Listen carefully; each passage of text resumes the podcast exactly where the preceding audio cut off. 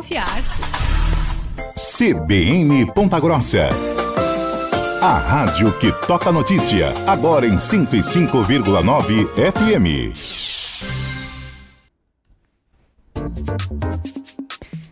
Na coluna Comportamento, a psicóloga Seglinde Salvan fala sobre o transtorno do déficit de atenção e hiperatividade, o TDAH, na vida adulta.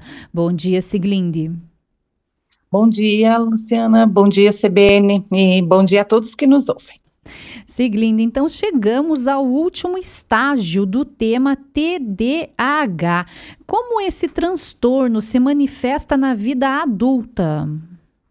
Tá ok. É, como nós já falamos né, em encontros anteriores, os sintomas e prejuízos do TDAH na vida adulta, eles tendem a diminuir, né? Não desaparecem, mas existe essa, essa tendência a diminuir principalmente se esse indivíduo foi é, corretamente diagnosticado na infância ou na adolescência, né?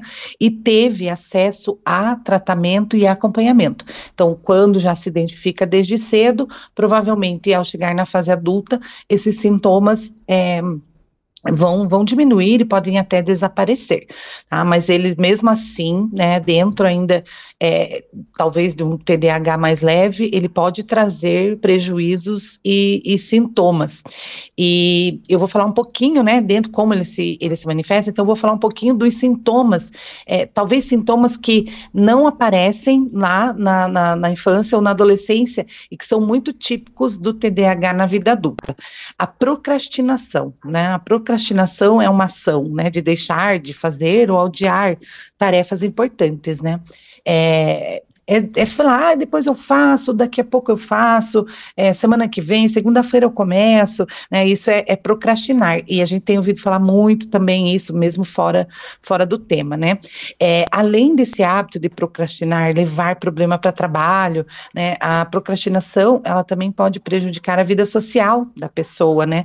E também a autoestima, porque você acaba deixando, ah, depois eu começo atividade física, ah, depois eu começo um, um mudar minha alimentação, é, enfim, isso a pessoa vai deixando, e isso é um, um, um sintoma muito é, pertinente, porque a pessoa ela vai perdendo o foco de algumas coisas, né, e, e, e se autodesmotivando mesmo, né, esquecimento, né, esquecer as coisas com facilidade, é um sintoma bem, bem, bem certo, assim, do TDAH, é, Claro que todo mundo esquece as coisas, né? Já, hoje em dia também a gente fala, nossa, tô, tô esquecido, vem se falando muito é, que o, o, não, não existem, talvez, estudos ainda muito certos, mas que o Covid afetou muitas áreas, que, que as pessoas estão mais esquecidas, tá? Mas o TDAH, ele, ele, pela falta da desatenção, né? Lá na parte da desatenção, ele traz essa parte é, é, do esquecimento.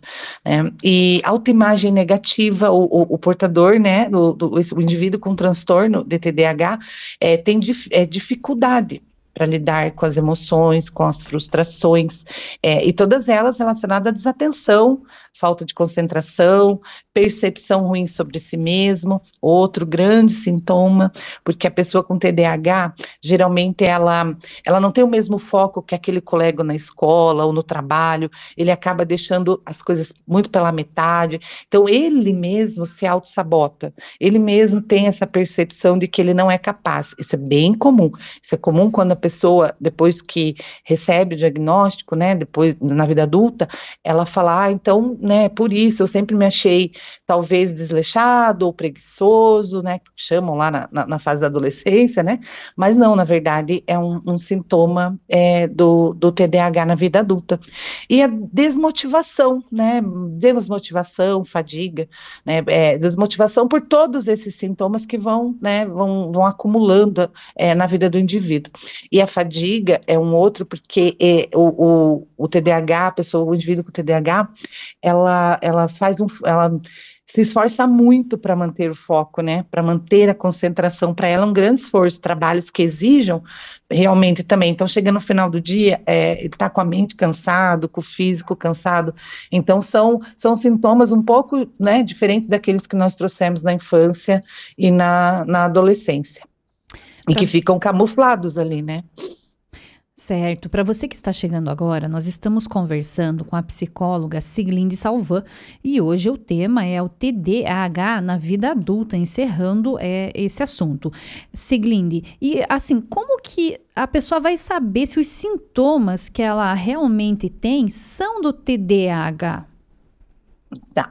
É, certamente, né, mesmo pessoas sem TDAH passam por situações na vida que podem causar, né, esses mesmos é, sintomas do transtorno, que a gente até comentou, né? É, tem aí a, a, vida, a vida estressante, a tecnologia, a busca pela perfeição, isso tudo gera é, também alguns desses sintomas, tá? Mas, por exemplo, é, você pode ter alguns comportamentos impulsivos, né? Comprar só porque estava na promoção, ou não prestar atenção numa conversa que não é do seu interesse, né?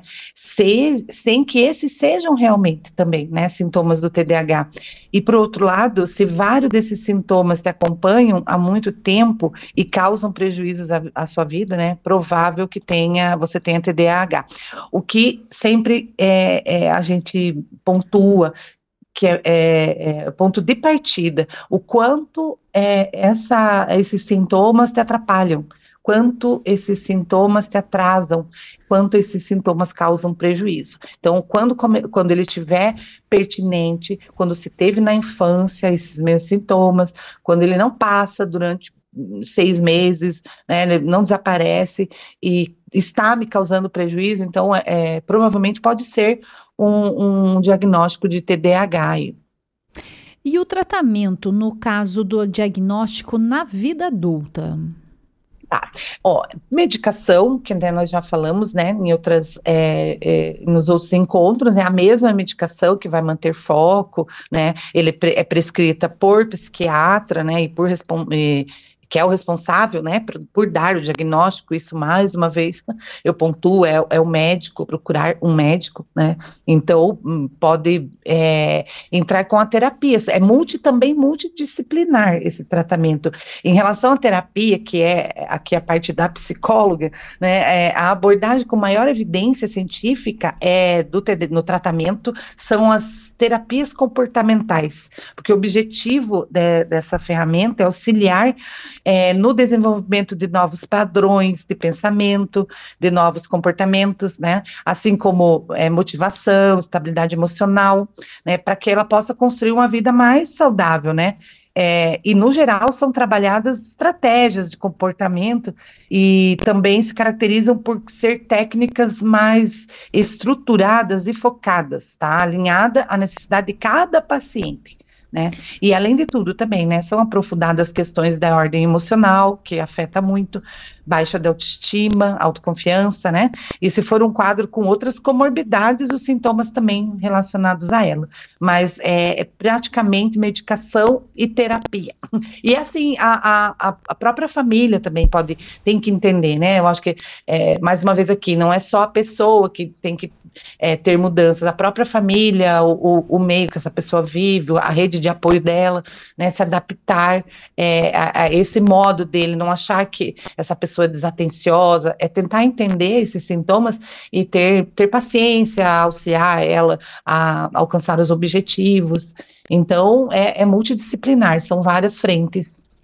Seglinde, para finalizarmos aí, uma dica uhum. de ouro para lidar com adultos com TDAH. TDAH é, paciência, resiliência, porque realmente o TDAH, ele, quem, quem convive, né, quem tem, pode, ser, pode falar é, é, com mais propriedade ainda, né, Luciana, mas é realmente é, buscar informação, né, essa família, é dica de ouro, é buscar informação, é, hoje tem muito acesso à informação, até pela, até pela tecnologia mesmo, né, então, é, ter uma certa paciência e buscar informação. Eu acho que essa é a dica de ouro. Siglinde, muito obrigada pela sua participação aqui na CBN Ponta Grossa e até a próxima sexta-feira. Obrigada, Luciano. Bom final de semana a todos. Obrigada. Esta entrevista estará disponível logo mais no site da CBN Ponta Grossa. 10 e 16, vamos para um breve intervalo.